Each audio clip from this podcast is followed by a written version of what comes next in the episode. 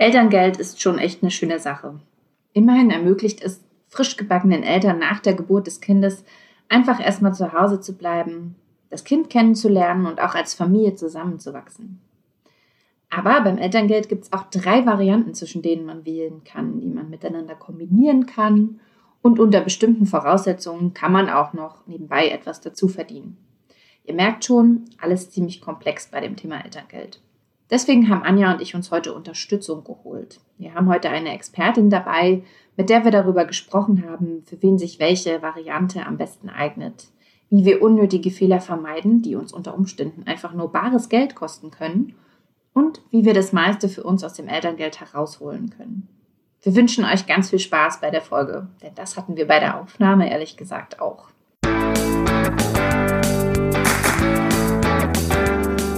Auf Geldreise, der Finanztipp-Podcast für Frauen mit Anja und Annika. Ein liebes Hallo an euch da draußen und auch ein liebes Hallo an unseren heutigen Podcast. Gast Sandra Runge. Hallo liebe Sandra, schön, dass du bei uns bist und dein Expertenwissen zum Elterngeld mit uns teilst. Hallo ihr Lieben, ich freue mich schon sehr drauf und ähm, ja, bin, bin gespannt auf eine spannende Podcast-Folge mit euch. Schön, bevor wir gleich richtig loslegen, verrate unseren Hörerinnen und Hörern doch mal, wer du eigentlich bist. Ja, ich bin Sandra Runge. Ich bin äh, Rechtsanwältin und ähm, habe zwei Kinder, lebe in Berlin und engagiere mich seit langer Zeit für die Rechte von Eltern und äh, ganz besonders natürlich von Müttern. Und wie sieht es denn eigentlich aus? Also unser Podcast, der heißt ja Auf Geldreise. Kannst du uns auch noch was zu deiner ganz persönlichen Geldreise erzählen? So ein, zwei Sätze. Das ist ein Thema, was schon so lange auf meiner To-Do-Liste steht, äh, ganz weit oben. also tatsächlich bin ich ja keine Aktienexpertin, ähm, obwohl mein Mann da super fit ist und ich das eigentlich super spannend und neugierig finde. Ähm, aber natürlich mache ich mir auch sehr, sehr viele Gedanken darüber, gerade so ähm, Altersvorsorge und solche Dinge. Und das, ähm, was, was wir so als Familie haben, ist, dass wir ein eigenes Haus haben und ähm, das ja sozusagen auch eine Absicherung ist und ähm, die anderen kleinen Dinge, die man eigentlich sonst noch so beachten sollte, ja, die muss ich mich wirklich ganz, ganz dringend ähm, kümmern. so weiter unseren Podcast hören, das müssen wir ja auch noch, beziehungsweise ich ein bisschen mehr als Annika, aber das machen wir demnächst auch noch. Ja, ich finde, Finanzen ist so ein Thema, da muss man sich schon zusammenreißen, um da wirklich sich erstmal einzufriemeln. Aber dann, wenn man es erstmal getan hat, dann ist es am Ende gar nicht so schwer, wie man dachte. Also wie bei den meisten Themen eigentlich. Wenn man erstmal losgelegt hat, geht's. Ja, aber sag mal, du hast auf deinem Blog Smart Mama ja jede Menge rechtliche Fragen und Antworten rund ums Elterndasein. Und mich würde erstmal interessieren, also ich finde den Blog total genial, aber wie kamst du überhaupt dazu, diesen Blog zu gründen? Ja, das ist tatsächlich eine ganz, ganz persönliche Geschichte. Ähm, ich habe als Anwältin viel ähm, eher für große Unternehmen gearbeitet und äh, größere Firmen, habe auch eher für Arbeitgeber gearbeitet, war immer schon im Arbeitsrecht aktiv. Ähm, und dann, ja, irgendwann bin ich Mutter geworden und hatte, glaube ich, den schrecklichsten Wiedereinstieg, den man überhaupt irgendwie haben kann nach der Elternzeit. und zwar habe ich ja, ich habe direkt nach dem, am ersten Tag nach der Elternzeit meinen Job verloren weil mein Arbeitsplatz weggefallen ist in der Elternzeit und letztendlich meine Elternzeitvertretung den Job übernommen hat. Und ähm, ist eine, eine längere Geschichte. Ich habe dazu ja auch ein Buch geschrieben, das ähm, heißt Don't Worry Be Mommy. Da ist das ganz genau erklärt. Mhm. Und in mir ist da aber irgendwie ganz viel in mir passiert, weil ich mir gedacht habe, das kann eigentlich nicht sein, dass, dass sowas überhaupt möglich ist. Ne? Ich hatte mich so auf den Wiedereinstieg gefreut, ich war super vorbereitet und dann am ersten Tag kriege ich diese Kündigung.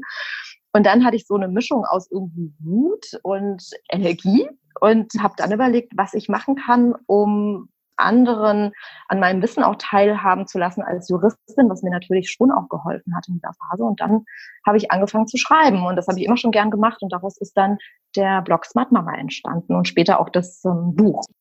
Ich muss ja gestehen, dass ich vor allem erst über deinen Blog und dann natürlich auch über dein Buch auf dich aufmerksam geworden bin. Und das hat mir tatsächlich richtig gut geholfen, weil ich hatte damals, als ich schwanger war, super viele arbeitsrechtliche Fragen und hier nochmal ein ganz großes Lob an dich, weil du hast es tatsächlich geschafft, all meine Fragen ohne Juristenkauderwelsch zu beantworten. Und ja, wie gesagt, ich fand es super inspirierend, dann gleichzeitig auch noch dein, deine persönliche Geschichte lesen zu dürfen. Also ich merke schon, ich bin so ein kleiner Fan von dir und deiner Arbeit. Freut mich sehr. Das, und ich äh, empfehle dein Buch auch immer fleißig weiter. Beziehungsweise ich verleihe es, es liegt gerade bei meinem Kollegen Arne zu Hause. Sehr gut. Ist ja auch für Papas, ne? Also sag genau. ich, ich werde auch ganz oft so ganz vorsichtig gefragt, berätst du und hilfst du auch Papas? ganz lustig, ja. Aber mache ich auch, natürlich. Interessant, die Frage kennen wir auch von Männern, die dann fragen, ja? darf ich deinen Podcast auch hören? Ja, Den gerne. Auch hören. Genau. Ja, das ist lustig, ja. So, ich würde sagen, wir machen jetzt aber mal einen ganz harten Cut und steigen in die eigentliche Materie ein. Elterngeld Klar. und Elternzeit, das ist ja, wird ja beides ganz gerne mal miteinander verwechselt. Magst du vielleicht zu Beginn noch mal beide Begriffe erklären und voneinander abgrenzen? Mhm, klar. Also Elternzeit ist etwas, was nur die Eltern betrifft, die tatsächlich in einem Arbeitsverhältnis sind, weil für eine Elternzeit muss man quasi einen Chef oder eine Chefin haben und in einem richtigen Arbeitsverhältnis stehen. Und die Elternzeit regelt, dass man sich um die Kinder betreuen kann nach der Geburt und dafür letztendlich nicht mehr arbeiten muss oder weniger arbeiten kann. Das ist so dieses Grundprinzip der Elternzeit. Ich sage auch immer, dass der Arbeitsvertrag wird wie eingefroren. Mhm. Ja? ja. Und ähm, das Elterngeld, das steht ja für die finanzielle Leistung, die man in dieser Phase bekommt, weil natürlich muss man ja als Familie auch von irgendwas leben. Und das ist, äh, wird einfach oft verwechselt, weil es natürlich ein ähnlicher Zeitraum ist und auch teilweise ähnliche Voraussetzungen hat. Und das eine ist aber betrifft das Finanzielle und das andere eher das Arbeitsrechtliche. Und das Elterngeld kann ja auch von Selbstständigen beantragt werden. Ne? Das schließt jetzt nicht Angestellte aus, wie zum Beispiel bei der Elternzeit, wo man ja diesen Freistellungsanspruch dann gegenüber seinem Arbeitgeber hat.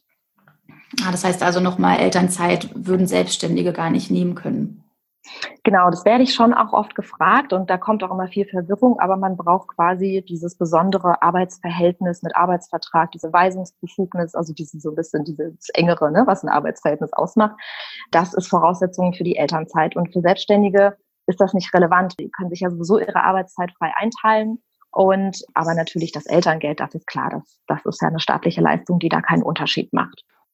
Du hast ja gerade angesprochen, das Elterngeld ist die finanzielle Variante. Das interessiert uns natürlich besonders.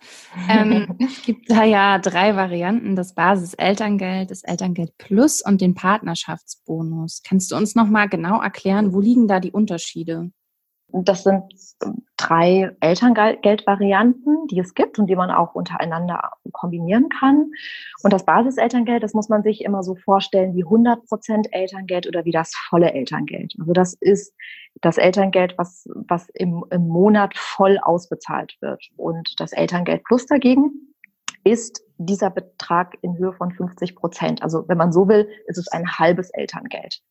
Und dieses Konstrukt hat der Gesetzgeber geschaffen, weil er gesagt hat, er möchte die Möglichkeit schaffen, dass man den Elterngeldbezug auch nach hinten strecken kann. Ne? Weil man mhm. kann, wenn man diese 100 Prozent Elterngeld, Basiselterngeld nimmt als Beispiel, zum Beispiel zwölf Monate beantragen und Elterngeld plus könnte man dann, weil es ja 50 Prozent ist, entsprechend 24 Monate beantragen. Nur, dass man das so ein bisschen einordnen kann. Und als dritte Spielart gibt es dann auch noch den Partnerschaftsbonus. Das ist letztendlich nochmal Elterngeld plus, also 50 Prozent vom monatlichen Gesamtelterngeldanspruch. Und der ist aber nochmal an ganz spezielle Voraussetzungen geknüpft. Den kann man immer dann beziehen, wenn beide Elternteile es schaffen, vier Monate gleichzeitig und parallel ihre Arbeitszeit auf 25 bis 30 Stunden zu kürzen.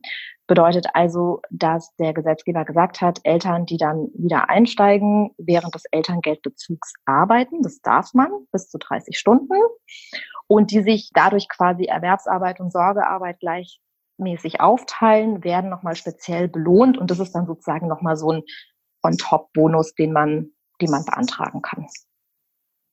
Und du meintest jetzt das Basis-Elterngeld, das wäre sozusagen 100 Prozent Elterngeld. Vielleicht an der Stelle nochmal, wie viel Elterngeld gibt es denn? Also das Elterngeld bemisst sich ja nach dem Einkommen, was man vorab erzielt hat. Und es ist immer 300 Euro im Monat, egal was man vorher gemacht hat. Also auch wenn man gar nicht gearbeitet hat, das ist so dieser Mindestbeitrag.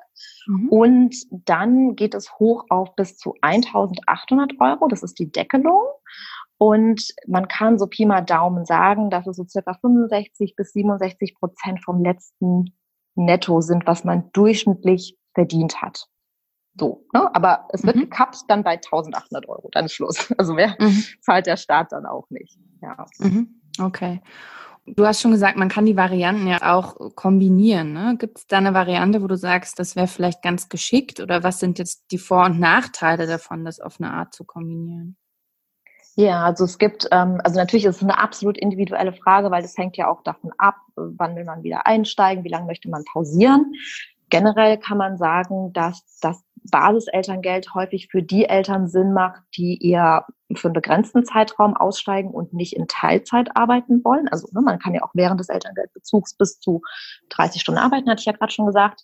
Mhm. Ähm, also das sind häufiger Klassiker, sage ich mal, ist so der Fall, dass man zwölf Monate aussetzt und in dieser Zeit dann das volle Elterngeld bezieht und danach halt wieder in Vollzeit einsteigt. Ne? Also so das Prinzip ich beantrage da das volle Elterngeld in einem kurzen Zeitraum, kurz und knackig und mache auch keine Teilzeit, sondern steige steig dann wieder Vollzeit ein.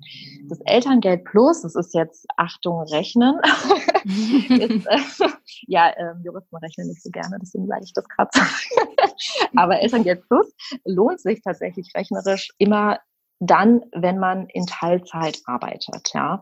Und ähm, das kann man ganz gut vergleichsweise sehen und das rate ich auch immer allen Eltern, dass sie sich mal diesen Elterngeldrechner vom Ministerium anschauen, der mhm. auf den ersten Blick so ein bisschen nervig ist. Ich finde den selber auch hm, könnte man auch nochmal verbessern, aber er ist trotzdem gut und ist, man sollte auch keine anderen Rechner verwenden. Aber wenn man da mal eingibt, ein Teilzeitmodell, also beispielsweise man setzt sechs Monate voll aus und steigt dann zu 30 Stunden wieder ein, dann kann man mal eine vergleichsweise Rechnung anstellen. Einmal komplett Basiselterngeld die ganze Zeit und dann Elterngeld plus für den Teilbereich, in dem man Teilzeit arbeitet. Und da wird man sehen, dass in der Summe ähm, mehr Elterngeld rauskommt. Das heißt, man, man sollte sich einfach merken, in Verbindung mit einer Teilzeittätigkeit macht Elterngeld Plus häufig Sinn, weil einfach nicht so viel abgeknapst wird von dem äh, Verdienst, den man in dieser längeren Teilzeitphase verdient. Und den Partnerschaftsbonus, den empfehle ich, also den sollte man wirklich immer prüfen und immer überlegen, ob es irgendeine Möglichkeit gibt, den noch mitzunehmen. Also der kommt immer on top obendrauf. Aber mh, die Schwierigkeit ist halt häufig diese Arbeitszeitverringerung, ne? weil die Elternteile müssen es halt beide schaffen, ihre Arbeitszeit zu verkürzen. Und da muss natürlich auch teilweise der Arbeitgeber mitmachen. Ne? Also wenn man vorher 40 Stunden gearbeitet hat, dann muss man für diese Phase ja 25 bis 30 Stunden Arbeitszeit umsetzen.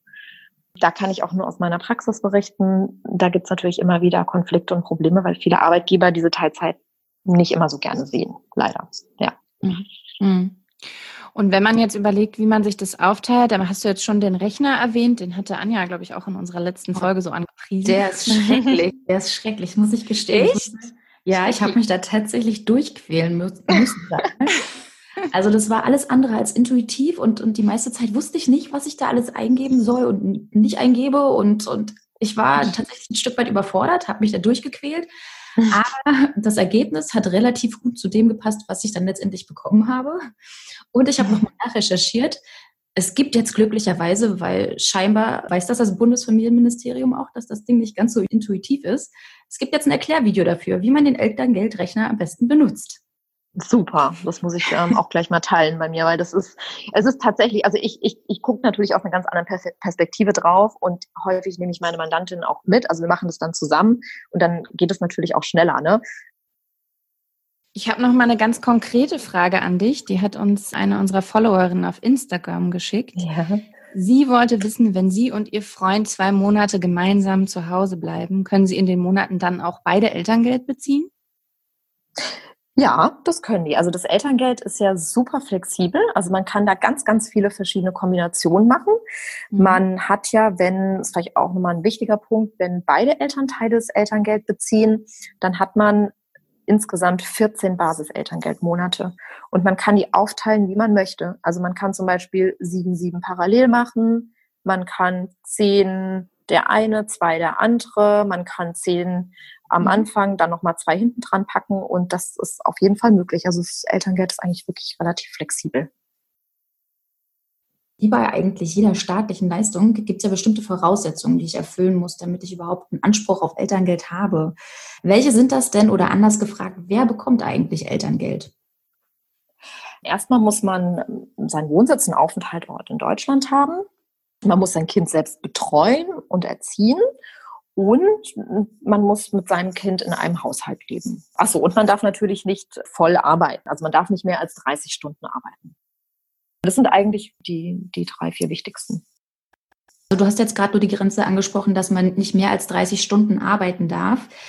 Ist das nochmal irgendwie gedeckelt vom Verdienst? Darf ich auch eine bestimmte Verdienstgrenze nicht überschreiten oder geht es da wirklich bloß um die Arbeitsstundenzahl?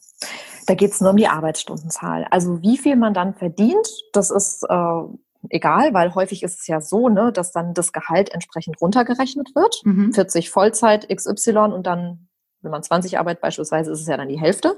Ja. Und da gibt es überhaupt gar keine Deckelung. Aber natürlich wirkt sich das ja auf die Höhe des Elterngeldes auch dann mit aus, letztendlich, was man verdient. Also man hat keinen Freibetrag, den man verdient, mhm. äh, verdienen darf, sondern es wird natürlich davon dann auch, äh, also ist die Elterngeldberechnung dann auch abhängig. Also man bekommt dann sozusagen sein Teilzeitgehalt und dann einen entsprechenden Elterngeldanteil on top. Und der bestimmt sich nach dem, was man weniger verdient in der Zeit.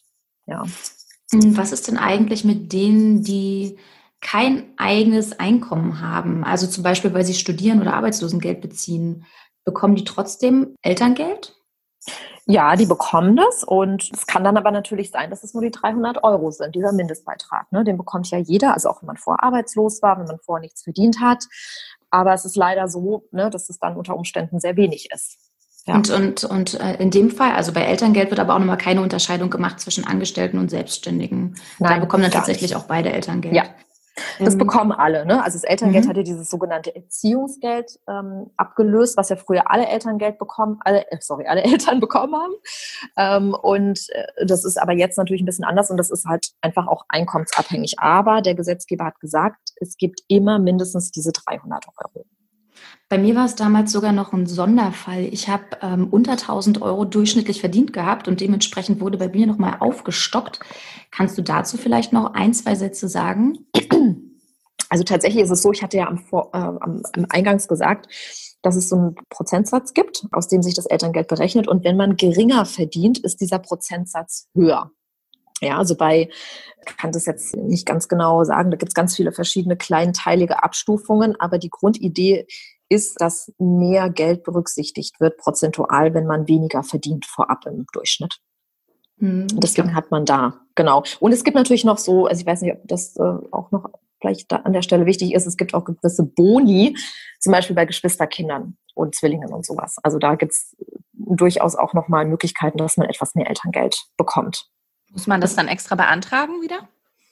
Ja, das steht auf dem Antrag. Ja, es gibt ja, äh, also gibt ja diesen berühmt-berüchtigten äh, Elterngeldantrag, bei dem ich auch immer rate, dass man den besten schon vor der Geburt ausgefüllt hat, damit man sich da im Wochenbett nicht rumquälen muss.